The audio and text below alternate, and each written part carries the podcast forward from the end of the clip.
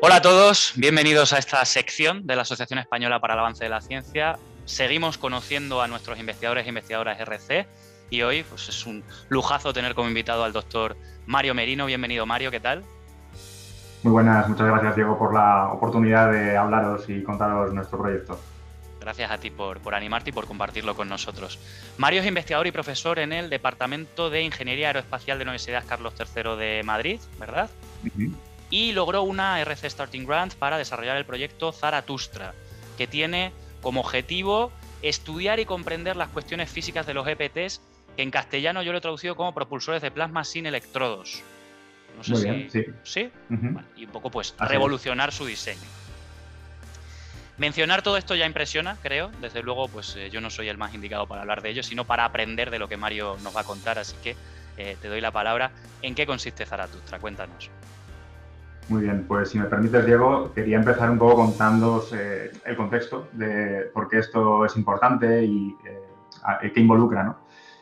bueno, si pensamos en lo que puede ocurrir en las próximas décadas, yo creo que es de esperar, por lo menos esa es mi esperanza, que cada vez tengamos una economía espacial más eh, importante, donde los viajes a cuerpos cercanos como la Luna, Marte, asteroides, para utilizar sus recursos, etcétera, eh, cada vez se conviertan en algo más importante.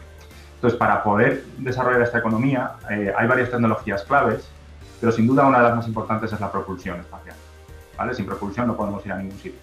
Entonces, si pensamos en propulsión, hay mm, básicamente dos formas de movernos por el espacio. Una es la propulsión química tradicional, donde cogemos eh, una reacción química exotérmica y generamos gas a alta temperatura y alta presión y tenemos un chorro.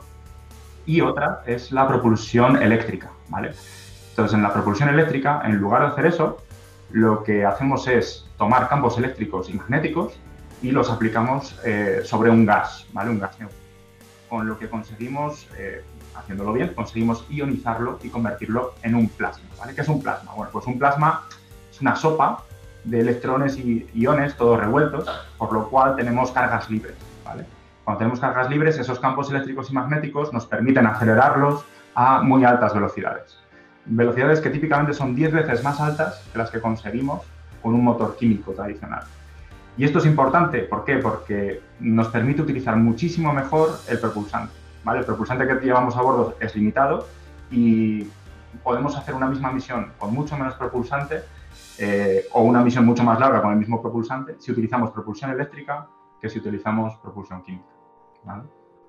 Entonces, bueno, la propulsión eléctrica no es algo futurista, es una tecnología que ya está aquí, está volando y hay distintos tipos de motores, motores de plasma que pues, utilizan los satélites para mantenerse en órbita, para ir a distintos lugares, lo que sucede es que las tecnologías que ahora mismo son maduras funcionan bastante bien, pero tienen sus limitaciones.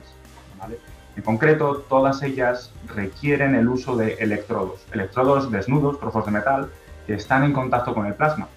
Y el plasma es un medio muy agresivo que con el paso del tiempo acaba erosionando esos electrodos y al final pues, la durabilidad de estos motores está limitada por esos efectos. Además, el hecho de que tengamos electrodos eh, lleva detrás eh, una electrónica bastante compleja que hace que estos motores sean pesados, eh, caros, complejos y también limita el tipo de propulsantes que podemos utilizar. Básicamente podemos utilizar xenon muy puro, que además es muy caro. ¿vale? Entonces, bueno, desde hace unos años se están investigando otros tipos de motores. En concreto, los más interesantes para mí son los motores de plasma sin electrodos, que intentan eh, mitigar los problemas de estas tecnologías ya existentes. Entonces, al no tener electrodos, lo que prometen estos motores es eh, bueno, poder utilizar cualquier propulsante, lo cual puede ser muy interesante, por ejemplo, si pensamos en viajar a Marte y coger gas de la atmósfera de Marte para hacer el viaje de vuelta, utilizarlo de propulsante, es decir, hacer un... Eh, recargar el combustible. Recargar, eso es, sí. Echar gasolina a mitad de camino. ¿no? gasolina in situ. Eh, y también, bueno, pues son mucho más flexibles a la hora de escalarlos a bajas potencias, altas potencias, eh, o al menos eso es lo que, lo que prometen estas tecnologías. Son más sencillos en cuanto a la electrónica y, en fin, bueno, pues ofrecen una sencillez y una flexibilidad y una mayor durabilidad que, los, que los ya existentes. ¿vale? ¿Cuál es la pega? Bueno, pues que estos motores, que llevan unos años siendo investigados, todavía tienen una eficiencia muy, muy baja. Y el motivo de ello es que no comprendemos bien la física que está detrás de la operación de estos motores. Estos motores son complejos, al final tienen un plasma, que es un medio pues, un tanto raro, un tanto especial, eh, con campos magnéticos que utilizamos para guiar estas partículas cargadas y además campos electromagnéticos que utilizamos para calentarlos. Y bueno, pues eh, toda la física que hay detrás no se comprende suficientemente bien. ¿vale?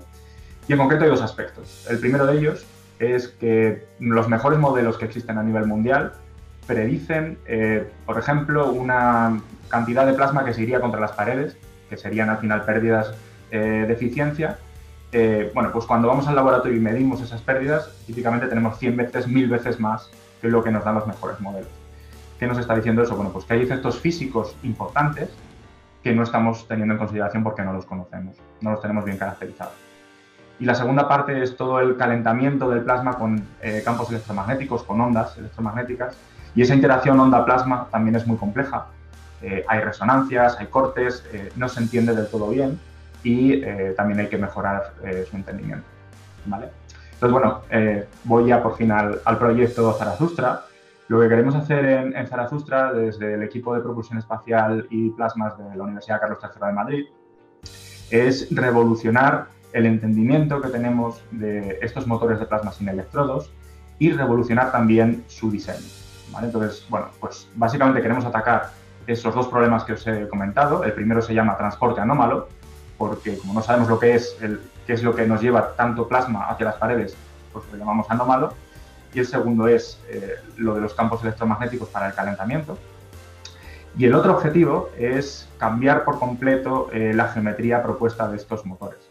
Ahora mismo, los motores de plasma sin electrodos que se están investigando en los laboratorios son básicamente una fuente cilíndrica, eh, donde tenemos un campo magnético aplicado, y ahí metemos un poquito de gas, campos electromagnéticos, generamos un plasma y ese plasma se expande guiado por las líneas del campo. ¿Cuál es el problema? Pues que esta geometría cilíndrica tiene una pared trasera donde estamos perdiendo básicamente la mitad del plasma que generamos. Entonces ya empezamos mal. Eh, basado en una patente que registré hace un, tiempo, eh, proponemos en este proyecto una geometría distinta. En lugar de ser esa cámara cilíndrica, tenemos una cámara con forma de U, ¿vale? de manera que estamos eliminando la pared trasera del motor. Eh, todas las paredes del motor están protegidas magnéticamente y, eh, bueno, pues eh, no lo sabemos aún, es lo que queremos demostrar en el proyecto. Queremos ver si esa geometría ofrece ventajas respecto a las, a las cilíndricas. Además, tiene una física muy interesante en la parte externa porque la expansión del plasma, en lo que típicamente se llama tobera magnética, bueno, pues ahora tiene una configuración distinta muy, muy divertida y que creemos que puede ser de, de valor para mejorar también estos motores.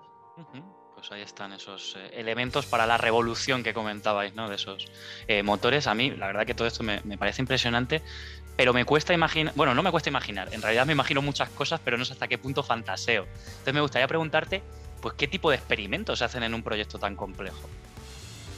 Bien, pues eh, es muy buena pregunta. Realmente todo esto es muy difícil de investigar. Entonces tenemos, básicamente queremos utilizar dos pilares, dos metodologías que vamos a utilizar en paralelo para investigar todo esto. La primera es teoría y modelización y simulación numérica, ¿vale? Entonces ahí vamos a desarrollar modelos fluidos, modelos cinéticos, eh, distintos tipos de, herramientas de simulación y de modelado de plasma. Y por otra parte queremos hacer experimentos. Y es muy importante hacer las dos cosas a la vez porque aprendes de, una a la otra, puedes traer información.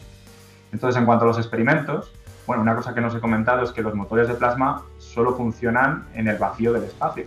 No podemos traerlos aquí a esta habitación y encenderlos porque no funcionan dentro de la atmósfera. Pues para poder estudiarlos en el laboratorio necesitamos generar las condiciones de vacío del espacio y eso es difícil. ¿vale? Necesitamos unas instalaciones especiales, típicamente es una cámara de vacío, pues un, gran contenedor de metal, donde hacemos un vacío muy bueno, ahí es donde tenemos nuestro motor y ahí podemos encenderlo y ver si funciona, cómo funciona, estudiarlo, etc. Entonces aquí en el laboratorio del equipo de propulsión espacial y plasma tenemos esos equipos y podemos hacer esos experimentos claro, hay que reproducir. Como no podemos irnos de momento fuera del espacio, sería un poco complicado, o sea, perdón, al espacio exterior sería complicado, pues hay que representar ese vacío y esas condiciones sin atmósfera, ¿no? Eso es. Bueno, eh, eventualmente eh, todo motor que se desarrolla tiene que ser probado en, órbita, ¿vale? es el, test último, porque claro, en el laboratorio al final pues eh, intentas hacerlo lo mejor posible, pero no reproduces del todo las condiciones del espacio. Pero eso sí que es un, paso que está mucho más allá de lo que iríamos en este proyecto. Lo que sí que creo es que, todo este tipo de, iniciativas requieren una inversión bastante fuerte, ¿no? Sobre todo, como tú dices, para esos pasos posteriores, para que realmente sea aplicable. Eh, no sé si hay vías de financiación que permitan que esto sea factible. Por supuesto, pues la RC, por ejemplo, es una inyección importante de fondos, pero no sé, sobre todo conociendo cómo somos en España, si hay suficiente financiación pública o hay que recurrir a colaboraciones con eh, pues, empresas privadas, etcétera. Eh, bien, bueno, como decías, este proyecto ahora mismo lo que tenemos es la financiación del Consejo Europeo de Investigación, que es una de las mejores financiaciones que puede tener eh, un, equipo, un, investigador. Eh, es un, dinero que nos permite desarrollar este programa durante cinco años, ¿vale? tenemos un, un medio, y es una cantidad apropiada para constituir un, pequeño grupo de investigadores y iniciar estas tareas. Sin duda, el desarrollo de un motor de plasma es, una empresa bastante costosa y, duradera en el tiempo. Entonces, si quisiéramos llevar esto, eh, si los resultados son positivos, si quisiéramos llevar esto hasta su comercialización, bueno, sin duda haría falta una financiación más fuerte. Eh, desde nuestro grupo, tradicionalmente tenemos financiación desde varios programas, eh, programas europeos, como el que se acaba de terminar, el H2020, que ahora será el Horizon Europe. esto nos ha permitido y nos permite hacer una investigación no solo sobre motores de plasma sin electrodos, sino también sobre otras tecnologías. También tenemos financiación eh, pública eh, proveniente de la Agencia Espacial Europea y proveniente del Ministerio a través de, los planes de, investigación. Entonces, bueno, eh, no os voy a engañar, obtener financiación no es fácil, hay que prepararlo, hay que argumentar muy bien, justificar una necesidad, el impacto de un proyecto, que yo creo que se puede conseguir Eh, está claro que, no es eh, siempre toda la cantidad de dinero que uno necesitaría para, llevar a, cabo las cosas lo más rápido posible y con el mayor éxito posible, pero hay formas de, conseguirlo. No obstante, creo que has mencionado también un aspecto muy importante en todo tipo de desarrollo, eh, investigación y desarrollo tecnológico, como podría ser este proyecto. La colaboración es un, un punto muy importante, no solo con otros grupos de investigación, nosotros colaboramos con, con grupos en Europa y en América y en otros lugares, eh, sino también con la industria. Entonces, tener apoyos industriales es, es algo muy importante, bastante potente, porque no solamente te permite conocer bien cuáles son las necesidades de la industria y ver si tu producto eh, puede tener esa aplicación o si lo deberías de condicionar en una dirección o en otra, sino que también te pueden guiar y ayudar en, en partes que pues, eh, tu grupo de investigación no cubre. Un motor eh, de plasma es un artilugio bastante complejo. De hecho, el sistema propulsivo completo no es solo el aparatito de plasma que nosotros estudiamos, sino que incluye pues, electrónica, estructura, eh, un sistema de disipación térmica, una serie de elementos que, bueno, pues las colaboraciones te pueden ayudar a, desarrollar por completo. Sí, Necesitan apoyo de alguna manera, desde luego. Y hablabas de grupos, hablabas de colaboraciones. ¿Cuál es el equipo eh, que hay detrás de Zarazustra ahora mismo? Vale, bueno, pues eh, tenemos un equipo, la verdad que muy bueno. Es el equipo de propulsión espacial y plasmas de la Carlos III de Madrid, como os comentaba antes. Es un equipo único en, España eh, y de los pocos que hay en Europa dedicados a, la investigación en propulsión espacial eléctrica. Eh, somos eh, pues unos cuantos profesores, eh, 3, 4 postdocs y unos 15, eh, 20 doctorandos dedicados a la investigación en estas tecnologías, no solamente a este proyecto. En cuanto a este proyecto, estamos unas 10 personas, entre las cuales hay tres doctorandos que están haciendo un magnífico trabajo, son personas brillantes y que bueno, pues están muy involucrados en, el proyecto. De hecho, su tesis doctoral va a venir financiada por, por este proyecto. Eh, es, un, es, el inicio del proyecto, por lo tanto todavía estamos constituyendo ese núcleo de personas dedicados a, él y eh, de hecho en, los próximos meses, años vamos a seguir contratando tanto doctorandos como postdocs. Así que si alguno de los que nos escucha está interesado en contribuir a esta aventura espacial, pues nos puede contactar. Pues ahí está lanzado el lazo también. Decías, Mario, que estáis en los inicios del, proyecto, quizás sea un momento también oportuno para soñar, ¿no? Y para hablar de esos resultados que se esperan. Siempre hacemos esta pregunta, siempre hago esta pregunta a los investigadores e investigadoras. Yo añadiría aquí, eh, ¿va a ser posible en algún momento que el viaje espacial sea como el viaje, yo que sé, a la manga del Mar Menor en autobús, es decir, que sea incluso un viaje de ocio eh, asequible y factible, lo añado a, la pregunta que, eh, busca ver pues, esos resultados con los que tú sueñas con este proyecto. No sé si tiene mucho que ver esto que digo. Bien, bueno, respondiendo primero a tu pregunta eh, sobre si podremos viajar en bañador al espacio. Eh, ojalá, a mí me gustaría que eso llegara a ser así. De hecho, es un poco volviendo a lo del principio, ¿no? De la economía espacial. Bueno, pues un sector también podría ser el turístico y ojalá podamos ir todos nosotros los que queramos a visitar eh, Marte o las lunas de, Júpiter, de Saturno, eh, donde sea, porque creo que bueno, la humanidad en el fondo tiene que salir de, esta cuna donde estamos. entonces, bueno, yo creo que todavía quedan muchos años, décadas, para que eso se pueda producir y en cualquier caso, eh, salvo que se produzcan grandes avances, como, bueno, entre ellos el que querríamos conseguir con este proyecto, eh, no, nunca llegará a ser tan barato eh, como, por supuesto, coger un billete de avión o, coger el coche e ir, a algún sitio. ¿no? Estamos hablando ya de, viajes que simplemente por la física que involucran, el, coste energético que supone salir del pozo gravitatorio de la Tierra, pues son, van a ser siempre caros. ¿no? Pero bueno, esperemos que se puedan ir convirtiendo en algo más, habitual con el tiempo. Eh, bueno, y respecto a los sueños que tengo, lo que me gustaría que, pudiéramos alcanzar con este proyecto, pues principalmente dos, me gustaría mm, ser, eh, aportar una contribución importante a entender el problema del transporte anómalo y del calentamiento de los plasmas en este tipo de motores.